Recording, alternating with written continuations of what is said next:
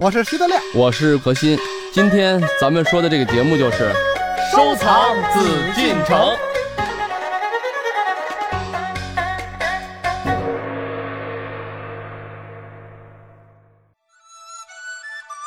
今天呢，是我们收藏紫禁城一起游走的日子。我们今天还是邀请到大家非常熟悉的两位嘉宾和徐仁也组合。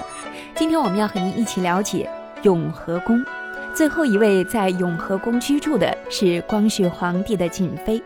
她从嫁给光绪皇帝进入皇宫之后，就一直居住在永和宫。她和翠玉白菜的关联，也让我们更好奇这位嫔妃在紫禁城中所度过的光阴。欢迎走入艺海藏家。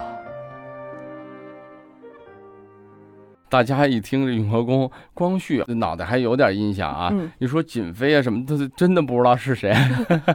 珍妃嗯大家应该都知道，因为到故宫总嗯要去参观一下珍妃井嘛， 对 吧？哎？瑾妃是他的，姐姐姐，姐姐姐姐，嗯，但是长得呢，确实挺寒碜 的，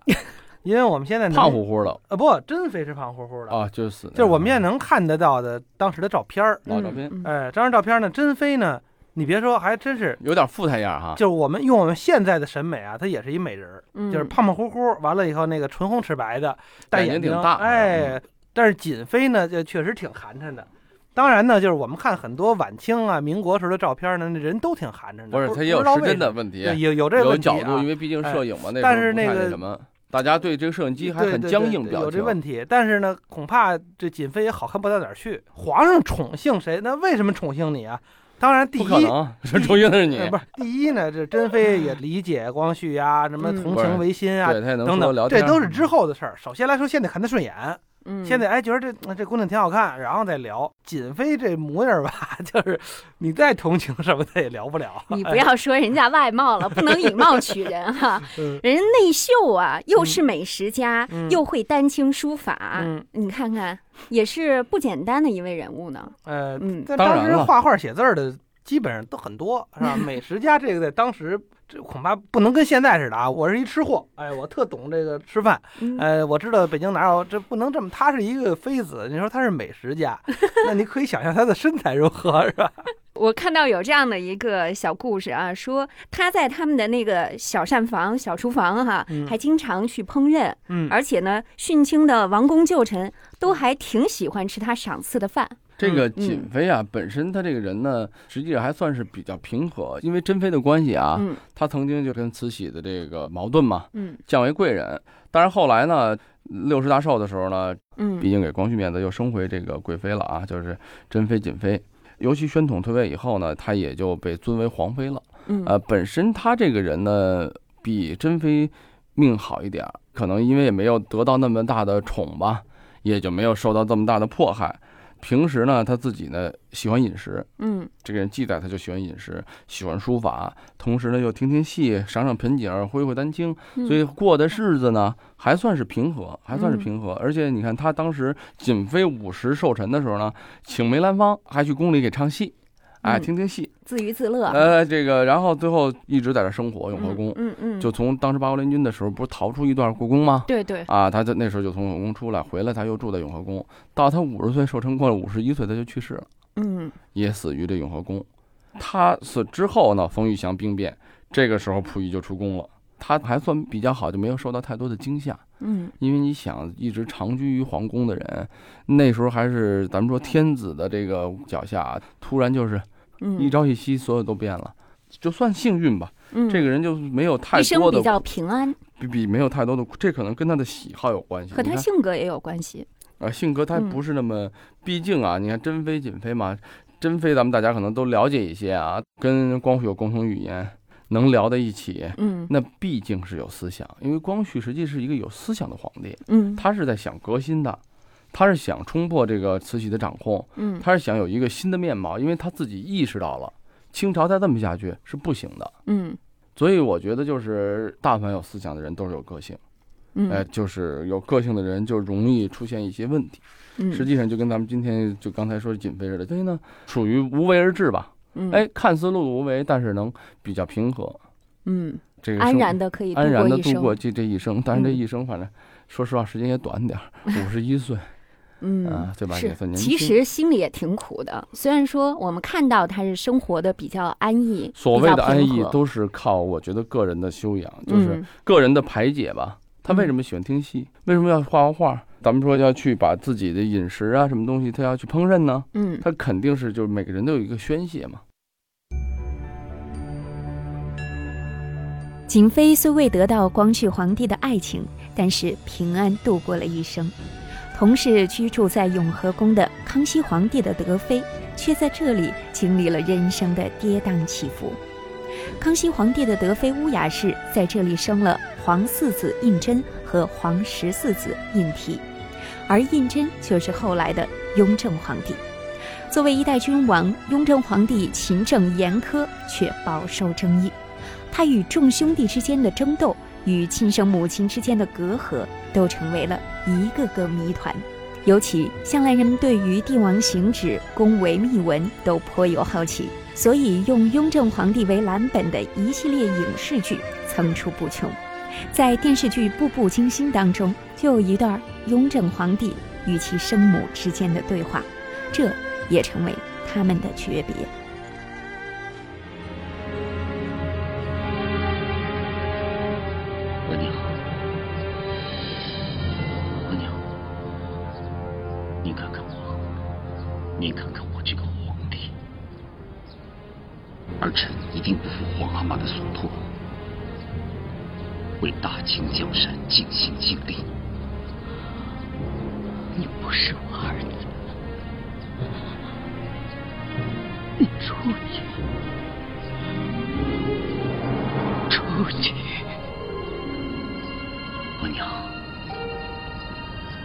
都到了这个时候了，你还不愿让我赐封你为太皇太后吗？我没，没有，没有你这个逆子，我不要，你死吧，方浩，我要你走。我真愧对祖先，我做的最遗憾的事情就是。就是养了你这个孽子。我心里只有一个儿子，就是十四阿哥。你不是我儿子，你不是我儿子。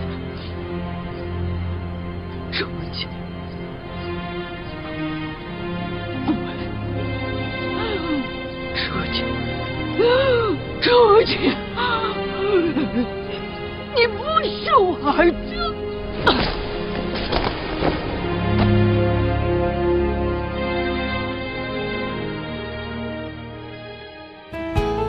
这里是艺海藏家。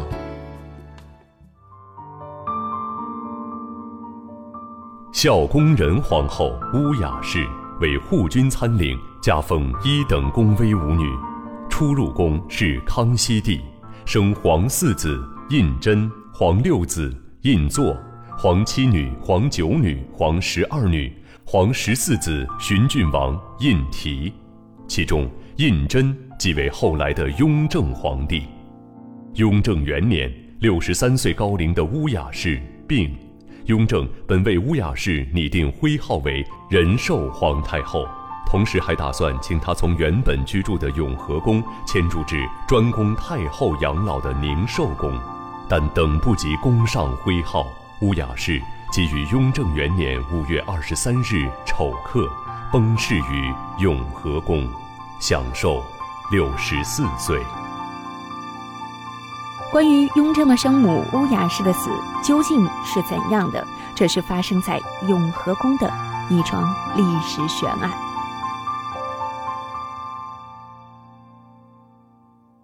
好，刚才我们说到了永和宫曾经的一位主人景嗯妃，接下来我们再说另外一个主人，她是雍正的母亲乌嗯雅氏。这个就稍微的离咱们大家了解的东西稍微的远一点啊。雍正的母亲就是康熙的媳妇儿喽，对，康熙的媳妇儿。 嗯、康熙在位时，雍她正是应该叫做德雍妃正的生母母亲也对啊。啊， 对，不是不是，因为皇宫是这嗯样，比如说你是母为子贵嘛，你生了儿子，你可能是个嫔妃，是个贵人，但是他必须要管皇后叫母亲的。嗯，所以说，为什么以咱们就是以前的历史啊叫妈叫母亲叫额娘嘛？你看他管皇后就叫额娘，他管他妈可能就叫什么什么其他的称呼啊，或者说是怎么样，因为他不属于他，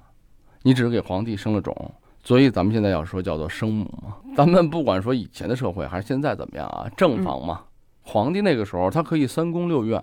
但是正房只有一位，他的后宫是靠这一位来去管的，嗯母仪天下嘛。所以我讲，这就是一个封建社会有它的一种不合理性中的合理。嗯就像咱们说了，你可以娶很多位夫人，那你第一位夫人之后的叫妾，嗯，对吧？我们接下来说一说乌雅氏，嗯说一说雍正的母亲。可能有很多朋友嗯看电视剧啊， 看到《甄嬛传》的时候，就会想到那个太后，想到太后所居住的地方。可能那个时候在电视剧里所说到的她居住的地方不是永和宫。反正就是这东西六宫，它就就就变呗。嗯因为具体呢，本身就咱们说了，清朝啊，实际对这些整个的史籍啊记载还是很清楚的，因为嗯明朝就没那么清楚，很多就是宫啊，实际它没有记载哪位妃子一定要住啊或怎么样，但是清朝很清楚，很清楚。所以说呢，像就刚才咱们说嗯这个电视剧里面写的东西，这纯粹附会，他没把太和殿说写的是皇后居住的地儿就已经不错了，他就反正后宫他就是随便安呗，他自己哪个名字熟呢，可能就这么写了。真是很多东西，他不是按照历史去讲，可能因为他按历史讲的话，那他这故事后面没法儿。就比如说了，我不写这个书房，不写这个呃什么寿康宫，没准我不写这个佛堂，我跟后面的这个书房斋就没法联系了，嗯对吧？嗯你说这个地方离书书房斋有多远？很远的，很多故事就发生不了。嗯，所以他是从剧情要求来讲，他说给你安排你住哪儿就住哪儿，对吧？但历史上 对啊嗯文学的人家是演绎哈。对人家实际是住在这儿嗯了。当然，这个可能也是后面在拍电视剧的时候进行的改编，嗯它也不完全是文学剧本当中所写到的那个地方。德亮，你知道这里面曾经发生的一些故事吗？有关于雍正和他母亲的一些故事。这个雍正啊，嗯，因为他后来当皇上了，所以呢，他一定要表现出他是一个至孝的人，嗯啊，因为中国过去以孝治天下嘛，皇上你本人要不孝，那怎么表率众生呢？嗯，对吧？所以历史上传了很多他怎么孝这样的故事，比方说他母亲去世。他呢是这个雍正元年，也就是一七二三年继的位，雍正元年嘛。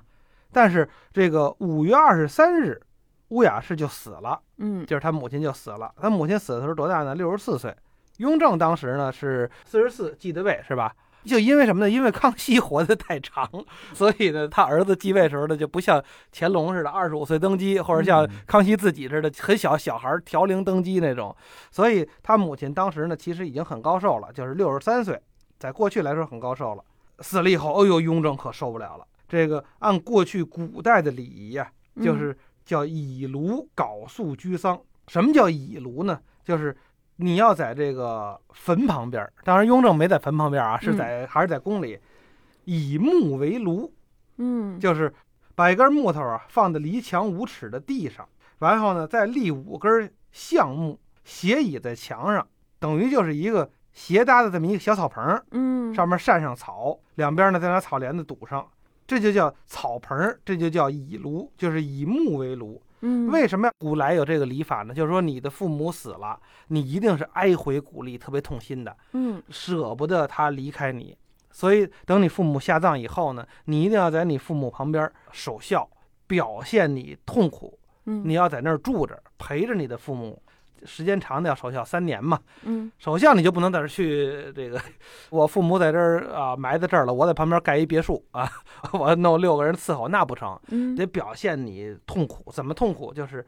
你得住的得特别差，吃的得特别差，就是嗯给你来好饭，你你吃不下去，得是这样。所以雍正呢，当时是在这个宫内，这是应该是叫这仓镇门哈，就是弄了这么一个以炉，并且呢，每天呀、上子宫前哀嚎三次，上十品三次。什么叫子宫呢？就是他那个大棺材，嗯，棺椁嘛。对呃内为棺，外为椁，就是我母亲在这儿停着呢，还没发丧呢，天天要去，贡献食品，哎，然后哭啊，痛哭流涕。嗯，哎，当时呢，他是，哎，真是四十四五岁，就是他刚刚继位嘛，继位半年，他在尊为皇太后，但他还没有册封的时候呢，哎嗯，所啊这以就出了问题了。嗯所以这是一个多么细，你想四十多岁的人母亲去世和二十多岁是不一样的。假如一个嗯二十多岁的人母亲去世了，他这么痛苦是好像很正常。四十多了，好像孩子也有了，那会儿的人孙子都有了，然后老人再去世这么痛苦，多么的孝顺啊！嗯，但是其实有问题，有什么问题呢？这又就是说逼母，呃，哎你想，他刚继位，他母亲就去世，这第一是有点儿太有巧点儿合太了，巧，嗯，你想，你继位当皇上了，你你的母亲正是能享福，是吧？嗯？正是哎，我儿子是皇上了，我这高高兴兴呗。嗯，反倒他母亲去世了，而且在之前还有这么一个事儿，就是拒绝移居到慈宁宫。嗯，咱一直说这个，今天说的叫永和宫啊，嗯就是，他的母亲，就是德妃，一直就是在永和宫居住，对嗯对对吧？？那么你雍正继位以后，他以母以子贵，他就应该变成了皇太后，嗯，就慈不宁是宫他就应该去宁哎寿宫，最哎起码就去就这不西是西嗯不是六皇太宫，妃了，对吧？嗯，住在哪儿那是很关键的呀、中国讲究这个呀、嗯，但是他就死活不去，哎，过了几个月就暴病身亡，而且历史上传闻他是被雍正逼死的。实际这个东西呢，就是确实有很多巧合啊，因为嗯本身呢，你看就这他叫胤禛嘛，呃，本身他的十四弟啊也是胤禛，嗯，呃又叫胤禔嗯啊，就是他的名字后来改过的啊。嗯对，当时据说啊，康熙传位于胤禛，嗯，但不知道是哪个真。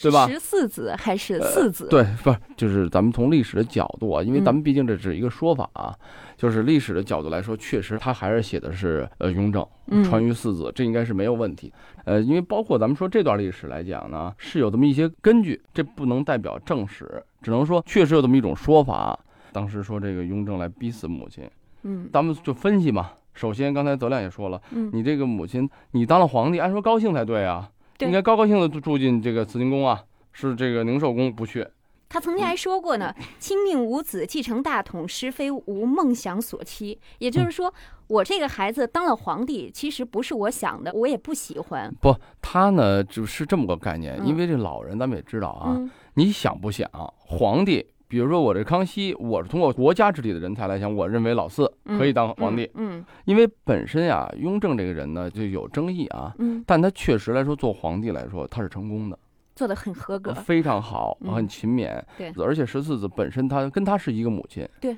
同父同母都是生乌的，雅氏所生。但，是呢，嗯他却跟他的八哥，也不是他的一个母亲的，嗯啊，同父异母的兄弟去关系非常好，希望能得到这个皇位。嗯而且呢，比如说他当皇帝之后呢，他没有让他这个弟弟回来去守陵，嗯就去看这个皇陵嘛，嗯然后把他的这个孩子还给调到身边儿，调回北京关押起来了。嗯实际上，咱们要从政治的角度来讲，他没去杀他，他嗯只是把他这些人这个力量给分散了，嗯，然后关起来，可能也是避免内乱，把局势稳定。但是作为母亲就不一样了。他不可理解。他不想这些嗯国家呀设计，他想的就是我的小儿子。对，那是他小儿子，他就觉得我小儿子是不是受你的排挤了，嗯是不是受你的压迫了？因为咱们也知道，大凡能做成为大事的人，可能会更多的是理智对于感情的，嗯所以我想就出现这个问题。这个东西，咱们不说他逼不逼死，可能是被因为生这个雍正的气，气气死死了一头或者撞得死病了，对这咱说撞死了，嗯这郁郁一下，这人精神一垮，一郁郁了，嗯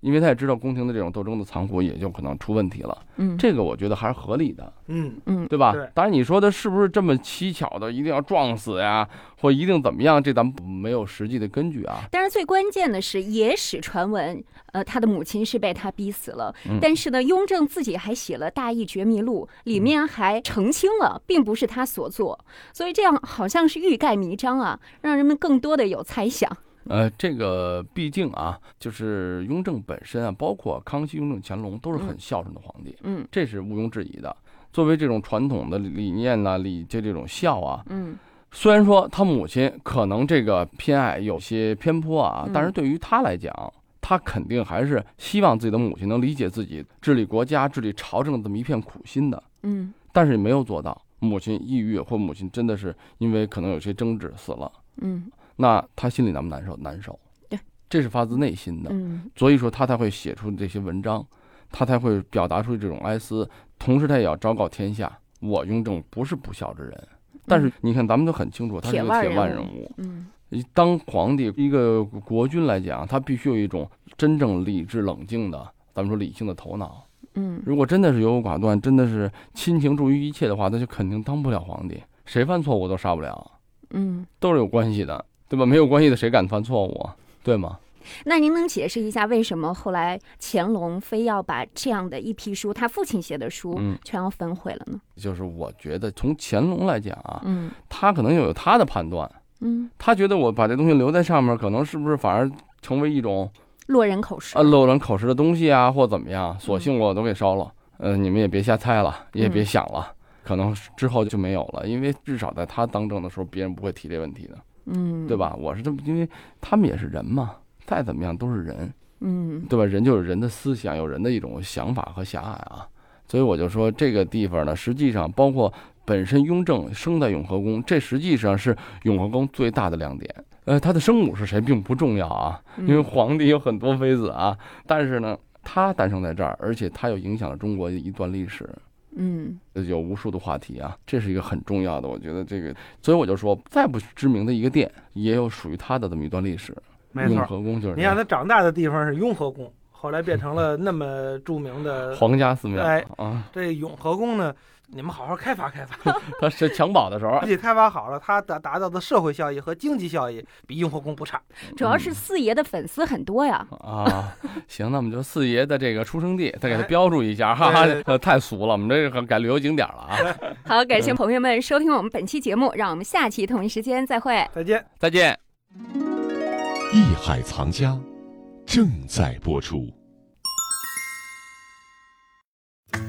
本内容由喜马拉雅独家呈现。